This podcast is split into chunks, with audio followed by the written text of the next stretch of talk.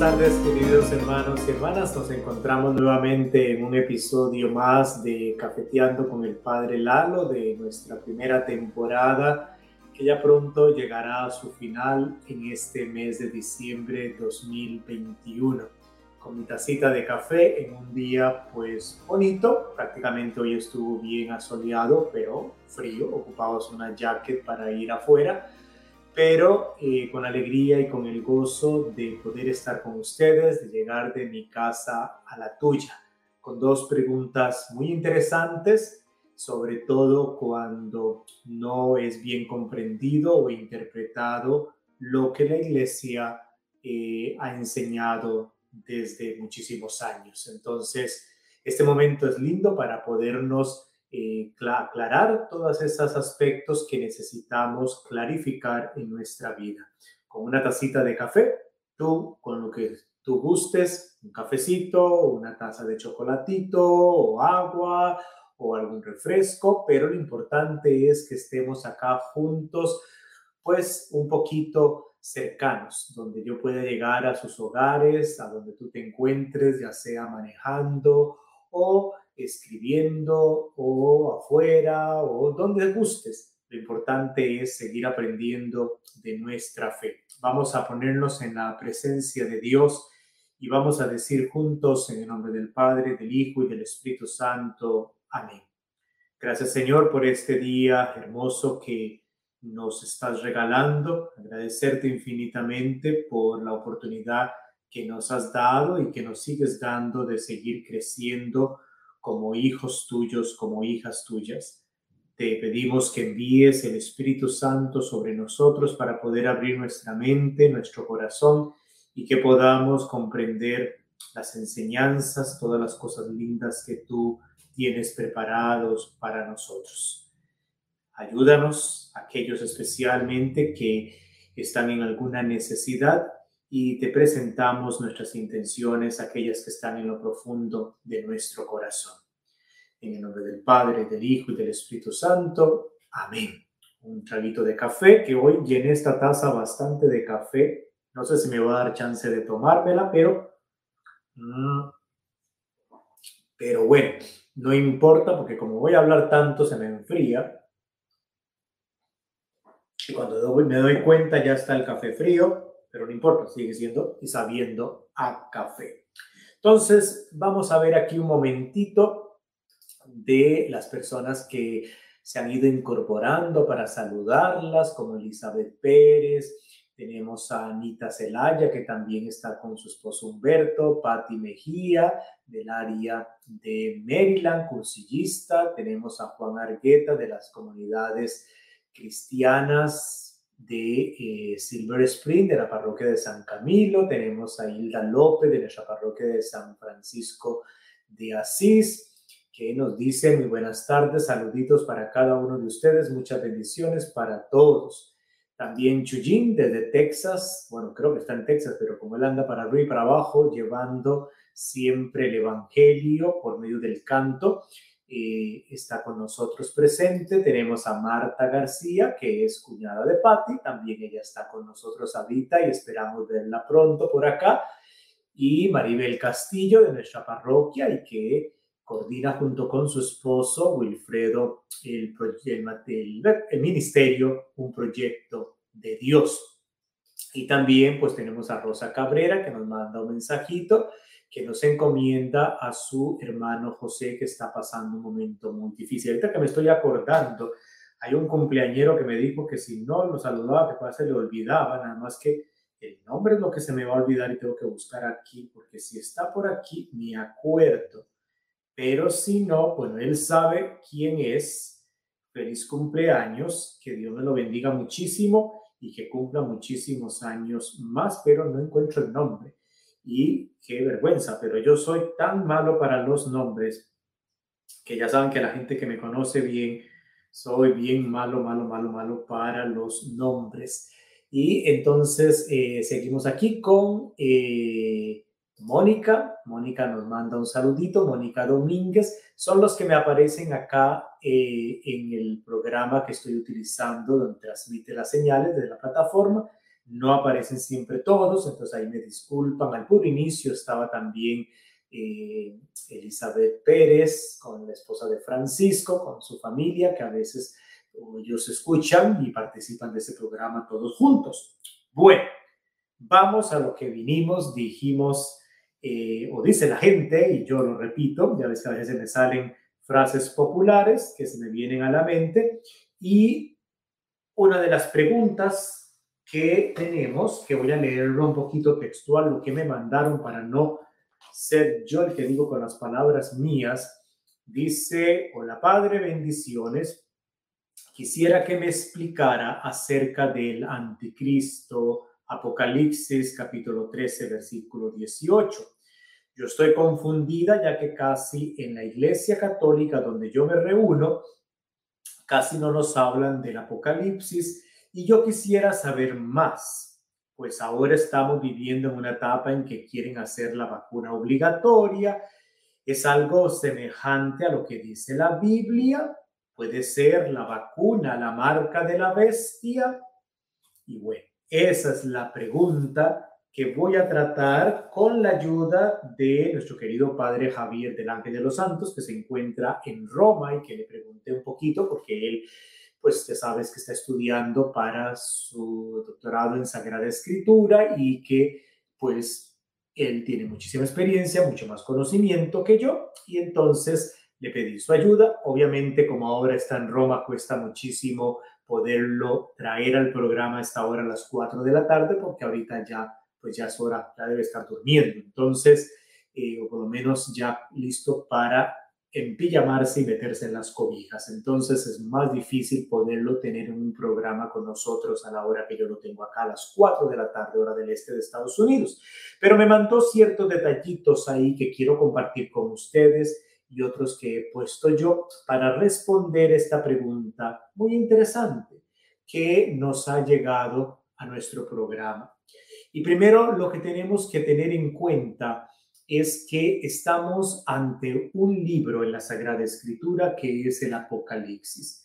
Pero tengamos en cuenta que en la Sagrada Escritura siempre, en la Sagrada Escritura es una colección de muchos libros escrita por muchos autores sagrados, humanos, que Dios ha inspirado. Dios es el autor principal de la Sagrada Escritura, pero que utilizó seres humanos para escribir y los seres humanos que estuvieron escribiendo en diferentes épocas los diferentes libros del Antiguo Testamento y del Nuevo Testamento, traen consigo toda su persona, su conocimiento personal, traen su contexto en la época que están viviendo, la literatura que conocen de la época, con la forma en que se escribe en esa época, los géneros literarios, traen el idioma en el cual ellos tienen, entonces escribirán en el idioma que ellos están utilizando, hablan en ese momento y todo el contexto y la situación que las están viviendo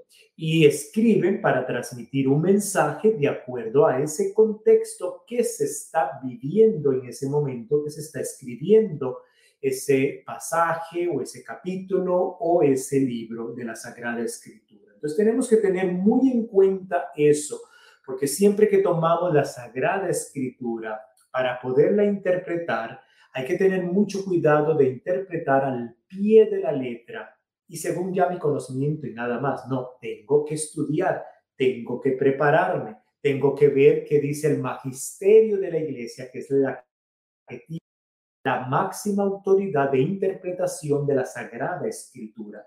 Y por eso quiero compartir con ustedes lo que dice el número 12 del documento de la Constitución Dogmática de Verbo. Esta constitución dogmática que salió del Concilio Vaticano II sobre la divina revelación, o sea, es un documento que habla de, de la revelación de Dios. Y dentro de este apartado, en el capítulo 3, en el articulito número 12, viene explicado por los padres conciliares, por los obispos de ese entonces, fue el concilio en los sesentas, con el cual hoy tenemos misa en los diferentes idiomas, de que podemos participar todos, de que podemos ya todos leer la Biblia en nuestro propio idioma y todos estos resultados del Concilio Vaticano II.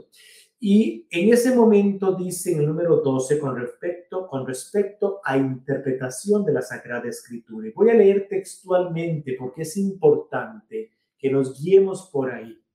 Dice, para descubrir la intención de los autores sagrados, en otras cosas hay que atender a los géneros literarios puesto que la verdad se propone y se expresa de diferentes formas en los textos, de acuerdo a diverso género histórico, profético, poético o otros géneros literarios, como, aquí estoy agregando yo, el apocalíptico, que es el del libro de Apocalipsis. Conviene además que el intérprete, aquel que está interpretando la Sagrada Escritura, investigue el sentido que intentó expresar y expresó el autor sagrado en cada circunstancia según la condición de su tiempo, según la condición de su cultura, según los géneros literarios usados en la época. O sea, tengo que trasladarme a un poquito ver qué fue cómo estaba viviendo esa persona que estaba escribiendo ese pasaje de la Sagrada Escritura en ese momento, cuál era su contexto, su situación económica, social, religiosa, política que, que, que existía en ese entonces. No puedo desligarme de eso para poder interpretar cuál fue la razón o el mensaje o el por qué está escribiendo ese pasaje específico.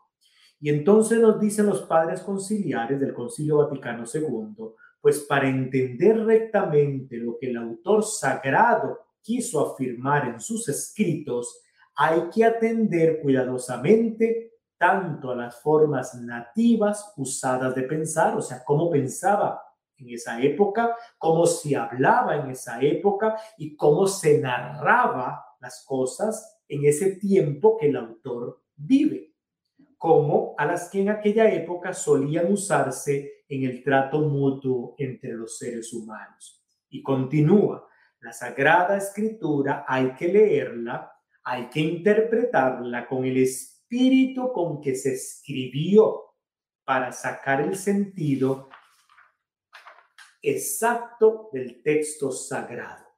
Hay que atender no menos diligentemente el contenido y la unidad. después dice, es deber de los exégetas, los que son especialistas en Sagrada Escritura, trabajar según estas reglas y exponer el sentido de la Sagrada Escritura y le corresponde la interpretación de la Sagrada Escritura en forma oficial al ministerio de la Iglesia, al magisterio, que está formada por nuestros obispos iluminados por aquellos que son estudiosos en Sagrada Escritura.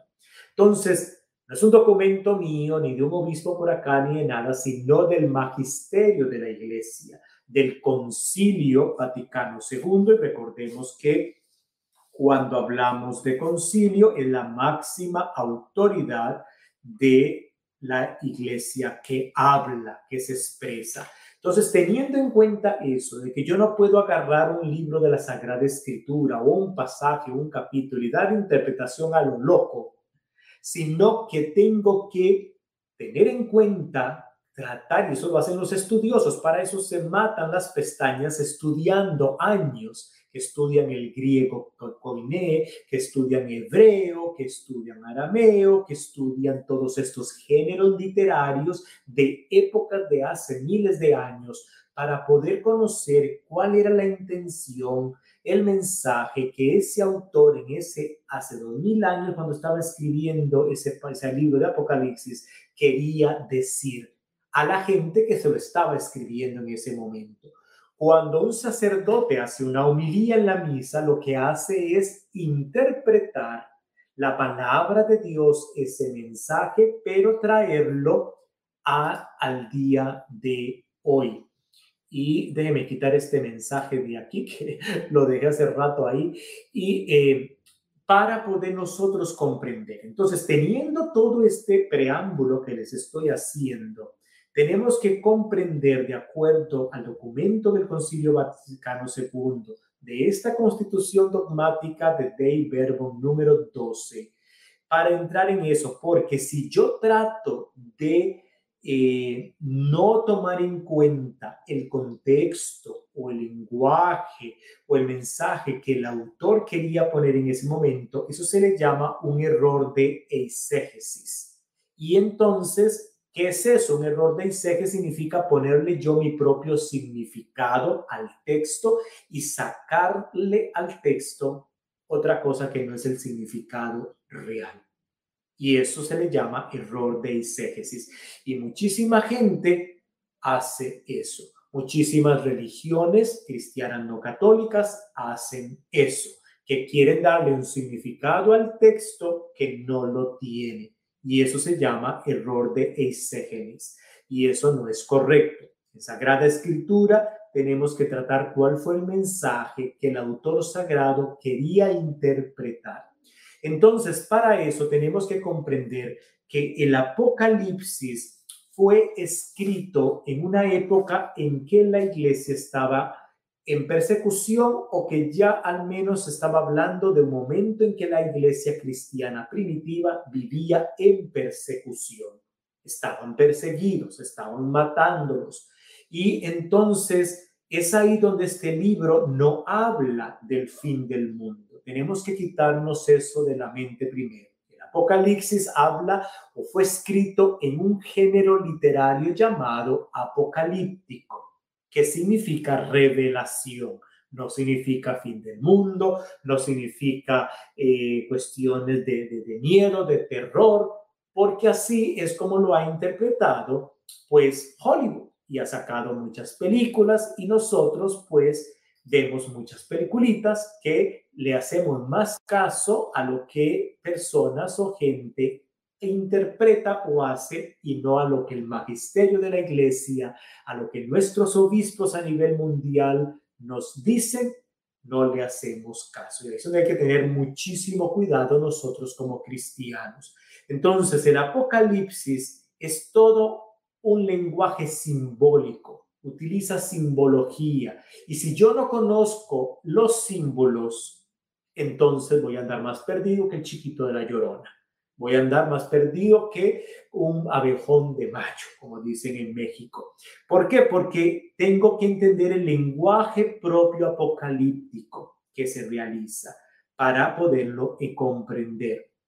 Entonces, por un lado, es un mensaje, el Apocalipsis, de amonestación, de animar a las comunidades creyentes de ese momento de Jesús a que sean coherentes con el Evangelio. Es el primer objetivo que tiene el autor sagrado del libro del Apocalipsis. Su objetivo es animar, es amonestar a que por favor continúen en su vivencia coherente con el Evangelio, con las eh, virtudes positivas, obviamente, del Evangelio. Y por otro lado, el autor sagrado lo que quiere hacer con este libro del Apocalipsis es animar, dar esperanza a aquellos cristianos que están desfalleciendo en una persecución en ese momento que vivían ellos de ahí de cuestión presión social y que puede ser que hoy en día tú y yo también vivamos y nos sirva de aliento a que la esperanza siempre gana, que la esperanza siempre está ante que cualquier otra cosa, que aunque los peligros, que ante las cuestiones que nos amenazan a vivir el Evangelio, a vivir el reino de Dios aquí y ahora, la esperanza nos mantiene, nos fortalece, nos sostiene para echar para adelante. Ese es el mensaje, animar, eh, es dar la esperanza necesaria para decir, aunque existan estos obstáculos, estas eh, tendencias o ideologías negativas en contra de Dios, en contra del Evangelio, hay que seguir para adelante, hay que seguir caminando. Si se puede ser cristiano, si se puede vivir el Evangelio, si se puede ser coherente con las virtudes del reino de Dios. Entonces, tenemos que tener eso en cuenta un poquito para entrar a eso. Entonces, eh, ella dice que en su iglesia, o no sé si es un hombre o una mujer, que a la iglesia que ella va no nos hablan tanto del Apocalipsis, qué sé yo, porque recuerde muy bien que la Sagrada Escritura está distribuida durante tres años, eh, se recorren los diferentes pasajes y la intención no es empezar, por ejemplo, el libro del Apocalipsis no es para dar miedo, no es para estar asustando a la gente, eso es mucha película. Tenemos que tener mucho cuidado. Entonces, es más bien un libro de esperanza, es un libro de que nos anima, es un libro que de ahí mismo dice, en la misa no me hablan tanto de tanto. Bueno, en la misa cantamos el santo, santo, santo, ¿no? En la misa rezamos, Cordero de Dios que quitas el pecado del mundo, ¿no? Pues estas dos oraciones, ¿de a dónde vienen? Específicamente del Apocalipsis. Entonces, eh, eh, a veces queremos confundir las cositas. Entonces, vamos a dar un poquito clave para comprender un poquito ciertas palabras. Obviamente, para esto, si usted quiere comprender más, pues estudie algunos cursos en páginas católicas que son realmente católicas, que a veces hacen, hacen cursos online y a veces dan cursos del libro de Apocalipsis, una introducción, o compre un libro de comentario de un teólogo católico especializado en Sagrada Escritura para que le explique un poquito si usted está tan interesada o usted está tan interesado de saber la cada interpretación de cada versículo del libro del Apocalipsis. Pero siempre hay que tener en cuenta ciertas claves que les voy a decir ahora. Primero, con respecto a la bestia o con respecto a la fiera. Primero voy a leer los que el pasaje dice en el Apocalipsis, porque lo que ella nos está diciendo es en el capítulo 13, en el versículo 18, pero yo me voy a ir un poquito al 16, donde dice, a todos pequeños y grandes, ricos y pobres, libres y esclavos, hace que les ponga una marca en la mano derecha o en la frente, de modo que el que no lleve la marca con el nombre de la fiera o con los numerales de su nombre no pueda comprar ni vender. Aquí se pondrá a prueba el talento. El que tenga inteligencia que calcule el número de la fiera. Es número de una persona y equivale a 666. Bueno, que hay un montón de simbología. La simbología de la marca, la simbología de la fiera o de la bestia y la simbología de ese número 666. Y es lo que tenemos que comprender porque es cuando me hacen la pregunta que si la vacuna de ahora del COVID es la marca de la bestia que habla el Apocalipsis. Y bueno, pues no, la respuesta es no. Primero tenemos que, lo que había dicho anteriormente, hay que interpretar un pasaje de la Sagrada Escritura de acuerdo al contexto de la época en que fue escrito la época en que se escribió el Apocalipsis, vivía en una época de persecución. Y cuando se habla de la bestia o de la fiera, se refiere a una única persona, que era en ese entonces el emperador romano. Y el emperador romano en esa época, Nerón. Entonces, al que se está refiriendo es a Nerón esa es la bestia, esa es la fiera. Nerón, que es el que está persiguiendo, está en contra de Dios, está en contra de los cristianos, persigue a los cristianos y actúa, piensa, vive como una bestia, como una fiera. Por eso la simbología. Entonces los cristianos en aquella época, como estaban en una época de persecución, hablar libremente y Dios libre decirle al otro cristiano, eh, el emperador, el Nerón, si le escuchaban decir, le iban a matar. ¿Cómo podía yo transmitirle un mensaje al otro cristiano? ¿Cómo podía yo comunicarle algo sin que los demás, los enemigos, se dieran cuenta simbólicamente? Y entonces el sagrado autor lo que hace es escribirnos con esta simbología por si alguien del imperio se encontraba el pasaje, no lo podía interpretar. En cambio, un cristiano sí sabía de quién estaba hablando, sabía que la bestia estaba hablando de Nerón, pero un miembro, un soldado, un miembro del imperio, leer, dice esto que están hablando, de cuál bestia, lo ven como una fábula, lo ven como un cuento, lo ven como una cuestión de ficción. Para el cristiano no, sabe que se está refiriendo a quién, a Nerón, al emperador romano. La marca o el número de la bestia es una forma, es una imagen, es una simbología para hablar un estilo de vida, un estilo de vida sin Dios. Toda persona que vive a un estilo sin Dios es el que tiene marca de la bestia, marca del mal, marca de aquel que es enemigo de Dios, que no quiere actuar de acuerdo a las virtudes eh, humanas o virtudes del Evangelio. Toda persona que en su vida no actúe o esté en contra de Dios está con la marca de la bestia está con la marca de un estilo de vida sin Dios. Su comportamiento no se asemeja a Dios, a Jesucristo, sino a quien se asemeja a la bestia que persigue a los cristianos, que quiere pensar completamente sin los valores del Evangelio. Entonces esas personas son las que son marca de la bestia que son compatibles a la ideología, al pensamiento de la bestia, de querer buscar el poder, de querer ir en contra de la vida, de querer ir toda exactamente la forma en que Nerón pensaba en ese momento. Entonces, todos aquellos que actuaban de acuerdo a esta forma de pensar en contra de Dios, eran todos los que simbólicamente se hablaba marcados por la bestia. Ahora hay que entender que los números en la Sagrada Escritura son simbólicos también, pero primero el traguito de café que se me va a enfriar y ya mi garganta también media seca. Ay, qué rico cafecito.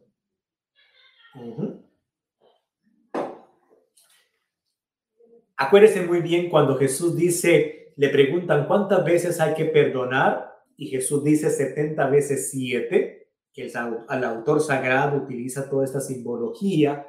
¿Qué quiere decir el 7? Perfección. Entonces, el número 777 es la perfección, la plenitud total. La, el número 777 es la perfección plena del bien total. Y el bien total con mayúscula, o sea, Dios. Cuando se dice 666, se está refiriendo exactamente al opuesto de esta perfección del bien, o sea, lo incompleto. Si el 777 es lo completo, es lo pleno, el 666 significa lo que es incompleto, lo que destruye, lo que aniquila la vida. Si 777 es la plenitud de la vida, es lo completo, es la máxima felicidad, el máximo bien, el máxima luz. Entonces el 666 es completamente lo opuesto, completamente lo incompleto, lo que destruye totalmente, lo que aniquila la vida total. Entonces, el 666 es todo aquello que vive, se vive sin Dios, todo aquello que es estar sin Dios. Ese es el número, la simbología. Entonces, el caso opuesto se refiere que al que reina la bestia, la bestia está reinada no por Dios, no por lo que le llega a su plenitud, que es el bien, sino que lo que guía, instruye a la bestia, a la fiera, es todo aquello que es incompleto, todo aquello que destruye la vida, todo aquello que no está completo no es Dios, no es la plenitud del bien, no es la plenitud de la vida.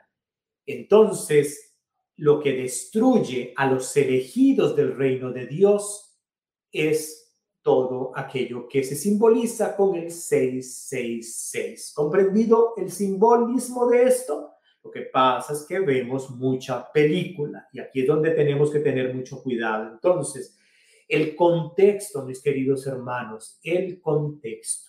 Las comunidades cristianas vivían en una época de persecución.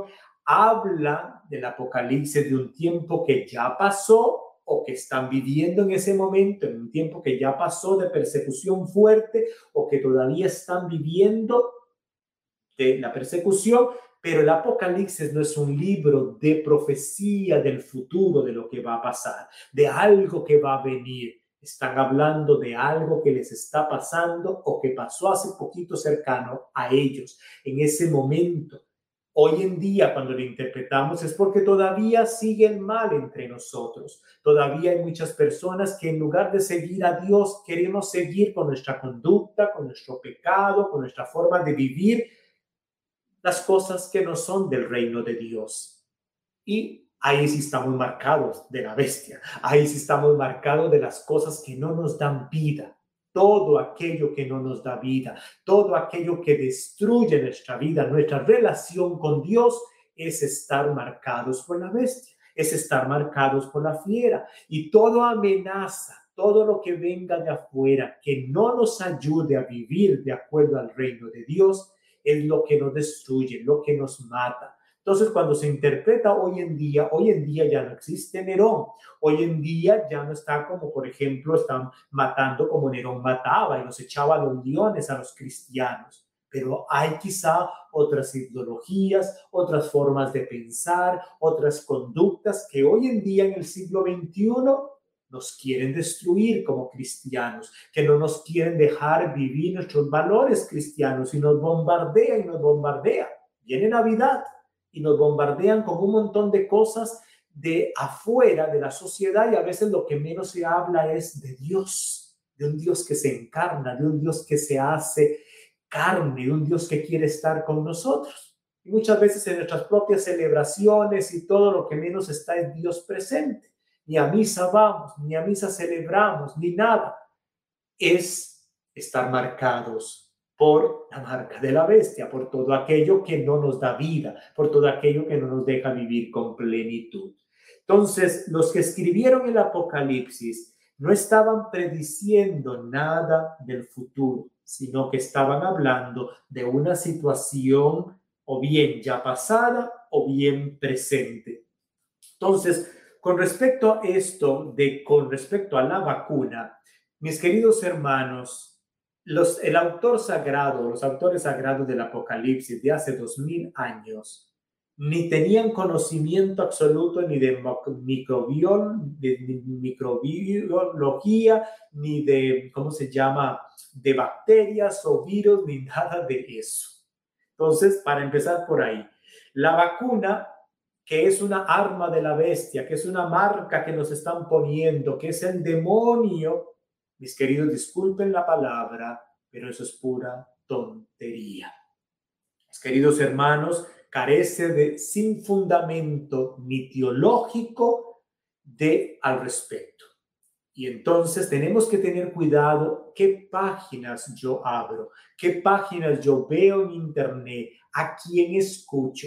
Por más católico que se llame el predicador, por más que sea, yo tengo que ver qué estudios tiene esa persona, dónde ha estudiado, tiene un doctorado en Sagrada Escritura, ha gastado siete años de teología en, una universidad pontificia, está diciendo lo que está diciendo de acuerdo al magisterio de la iglesia o está queriendo hacer una interpretación individual, personal. Y ahí es donde hay que tener mucho cuidado. Nosotros como cristianos y cristianas, como pueblo de Dios, tenemos que saber muy bien que cuando un predicador laico o sacerdote predica y dice algo y no va de acuerdo a lo que el magisterio de la iglesia dice, a lo que los documentos de la iglesia dice, hay que poner un hay un signo de pregunta. Recuerde lo que les dije antes, que se da también lo que es el error de interpretación de querer interpretar a mi propio individualismo, a mi propio pensamiento, sin tomar en cuenta cuál era el mensaje del autor sagrado, el contexto, el género literario, el idioma, toda esta parte que para eso el magisterio nos da la luz. Por eso les leí el la partita de, perdón, el párrafo de Dei Verbo número 12, para no caer en esos errores. Entonces, cayendo otra vez a lo de la vacuna, el mismo Papa Francisco, el mismo eh, el Papa emérito Benedicto XVI están vacunados, dando el ejemplo como cabeza de la iglesia, como Pedro, que es el Papa Francisco, pone el ejemplo que primero está el bien común que mi propio interés, que mi propio bienestar. La vacuna me ayuda al beneficio común de los hermanos y hermanas. Y por eso dentro de la misma cuestión de la religión católica, con el mismo ejemplo del Papa y del Papa emérito Benedicto, nos están diciendo, no hay justificación cristiana para yo decir, no me pongo la vacuna porque va en contra de mi fe. Cuando mi fe me dice, está el bien común primero antes que el bien individual.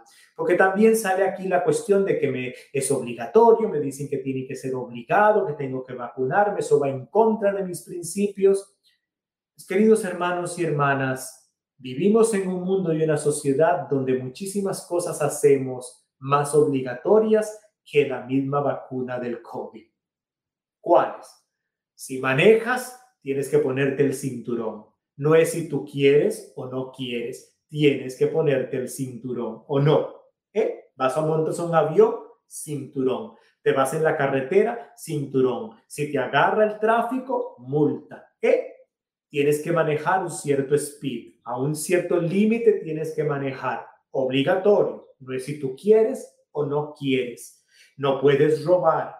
¿Eh? No puedes, voy a dar otros ejemplos acá no puedes matar, no puedes mentir, no puedes adulterar. Eso sí son normas obligatorias. De no es de si yo quiero o no quiero, es que no puedes, no debes. Entonces, esas sí son imposiciones de ley, religiosas o políticas que se te imponen. Entonces, no confundamos en estas, aunque hay sanciones si tú no la haces. Si tú no te usas el cinturón, del vehículo, hay sanciones. Si tú te pasas del límite de velocidad, hay sanciones. Si tú, si tú manejas con eh, alcohol, tomaste unas bebidas, eh, cervezas o alcohol, o drogas o lo que sea, sanciones. Y entonces está sancionado, hay un castigo con respecto a esas sí son sanciones, esas cuestiones son. Entonces vivimos en una sociedad y en un mundo donde estamos regidos por muchas obligaciones y no hemos dicho nada. Yo no me niego a eso. Entonces no caigamos en las cuestiones de que el gobierno me quiere manipular, porque ¿cómo se pondrían de acuerdo todos los presidentes del mundo para decir eso? La misma situación pasa aquí, la misma situación pasa en otros países, en la misma mía Costa Rica, en Europa, Vean las noticias. Se cierran fronteras, no pueden salir, tienen que usar la mascarilla, ta, ta, ta, ta, ta, ta, O sea, no es cosa de un presidente nada más, es cosa a nivel mundial, porque se sabe que no se puede, previene. Mi beneficio personal no está primero que el del otro.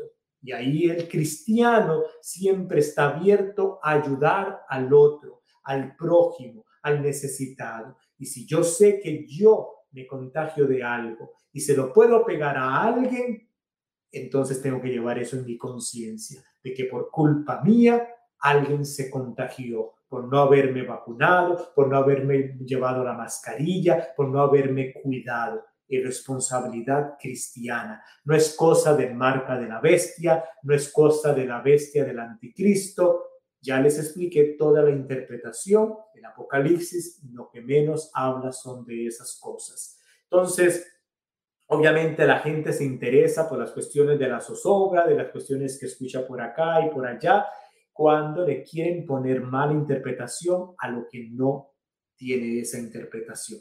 Entonces, yo espero que haya podido explicar un poquito con respecto a esta pregunta, que es importante porque mucha gente se quiere ir por ese lado. Hay gente que abrimos ahí en internet y escuchamos siempre, inclusive a mi persona. Ustedes quieren saber si yo hablo bien o mal de las interpretaciones y de las cuestiones de teología. Si yo no menciono el magisterio de la iglesia, no digo lo que los documentos de la iglesia dice, empiecen a cuestionarme lo que yo digo.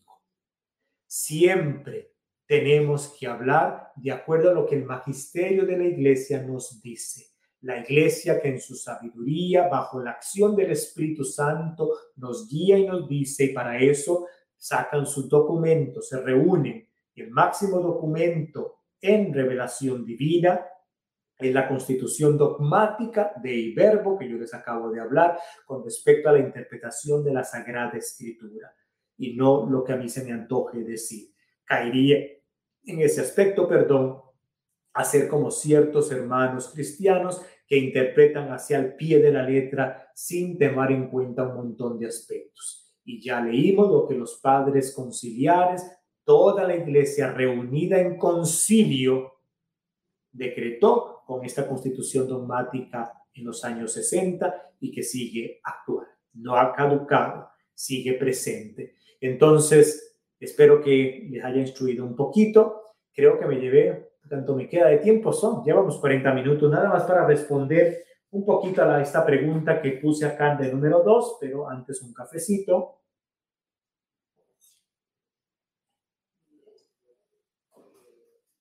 Dice acá, Vamos a ver qué dice la gente por acá. Hay muchos comentarios, pero no los puedo leer todos porque nos lleva pues toda la vida. Vamos a ver. Había quedado aquí. Está Rosy Velázquez, está Hermelinda, que me dijo que corriera por ella cuando mandé el mensajito de que andaba en el gimnasio. Marisol Céspedes, Clotilde González. Evelyn dice está con su taza de café, dice desde mi Jaragual en Silver Spring, un abrazote, Vilma Guevara, también con nosotros, y Gliselda Álvarez, tenemos también Ada Ventura, María Velázquez, Victoria Andrade, Clotilde ya la dije, Flor de aquí de, de Triángulo, que están con nosotros. Bueno. Dice la otra pregunta que mucha gente también lo ha preguntado. Padre Lalo, buen día, tengo una pregunta. Si yo soy divorciada y voy a misa y tomo la Eucaristía, pero voy con mi nueva pareja y también él es divorciado, ¿podemos comulgar? ¿Sí o no? Bueno, primero que todo, hay que aclarar. En la Iglesia Católica no existe lo que es el divorcio. El divorcio es una cuestión civil, del matrimonio civil, ¿ok? El matrimonio con el Estado, con la sociedad. No tiene que ver nada con el sacramento del matrimonio. Si usted es una persona que tiene el sacramento del matrimonio, está casada con otra persona bajo el sacramento del matrimonio, obviamente civil también, porque tiene que casarse de acuerdo a la sociedad pero está bajo el sacramento y su matrimonio no ha sido anulado, que es lo que manejamos en la Iglesia Católica. Una cosa es anular un matrimonio y otra cosa es divorcio. Divorcio es una cuestión civil, es una cuestión de la sociedad.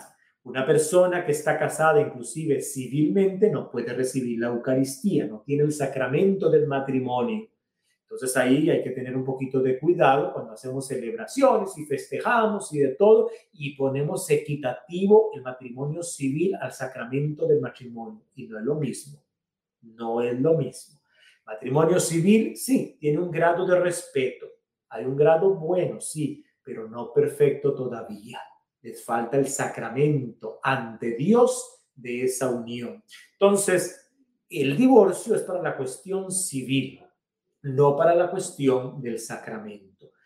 La iglesia lo que hace es un anulamiento. Anulamiento significa decir que nunca hubo matrimonio. Y para eso se hace toda una investigación, se hace entrevista de testimonios y de todo. Se entra como un juicio también igual eclesiástico para demostrar que el matrimonio que hubo nunca se dio porque faltó esto, porque no se hizo aquello, porque no hubo aquello otro, qué sé yo. Hay un montón de categorías y circunstancias.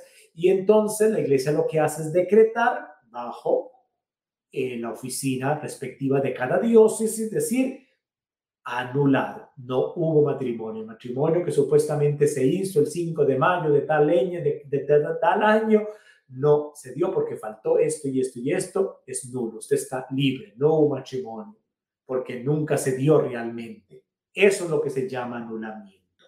Entonces, si usted tiene un anulamiento, usted perfectamente puede volver a tener otro novio, puede volver a casarse, puede tener otra familia y toda la cosa, aquel que usted tuvo al principio y no es su esposo porque ese matrimonio, ta, ta, ta, no. Pero si usted es casada por la iglesia y se divorció civilmente, No sé si me están escuchando ahora o no. Tuvimos ahí unos cuantos minutos de si estoy regresando, alguien que me mande un mensajito diciendo a ver si se entró. No sé si me están escuchando. Sí, ya se escucha, dice Ana, pero bueno, solo para terminar, momento de que quedó interrumpido esto eh, por cuestiones tecnológicas y lo que se activó fue la cámara de la computadora para terminar la explicación de esto. Así rapidito con respecto a si una persona puede comulgar estando divorciada.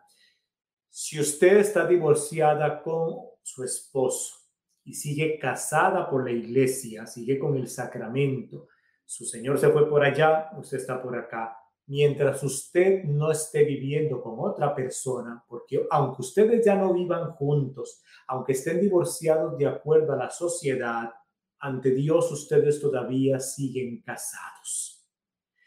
Pero si usted no vive con nadie, no tiene ningún novio, ni ningún señor por ahí, ni ninguna señora por ahí, entonces eh, en ese aspecto tienen que eh, saber de que entonces pueden comulgar, porque está separada de su esposa, pero no está viviendo con ningún otro.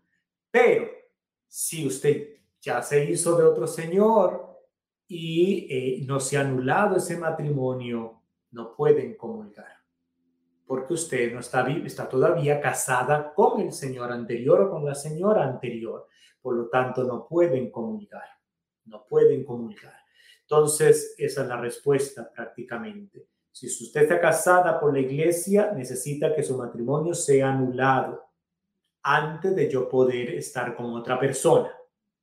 Y antes de yo poder, y si estoy ya con otra persona, tengo que buscar el anulamiento de la primera relación, del primer matrimonio.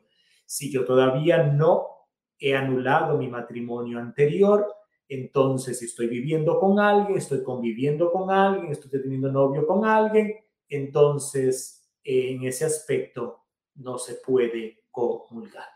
Bueno, pues trataré de, trataré de explicar más la próxima vez. Tuvimos este problema técnico. Dios me lo bendiga muchísimo. Cuídense mucho. Eh, esperamos en la próxima podernos ver en 15 días y que Dios me los bendiga muchísimo. Un placer, cuídense y eh, Dios me los bendiga en el nombre del Padre, del Hijo y del Espíritu Santo. Amén. Que tengan un lindo adviento, saquen en el jugo, disfrútenlo y nos vemos antes de Navidad. Primero Dios. Cuídense mucho, ¿eh? Hasta luego, ¿eh? Vamos a despedirnos con este videito pequeñito. Muchas gracias.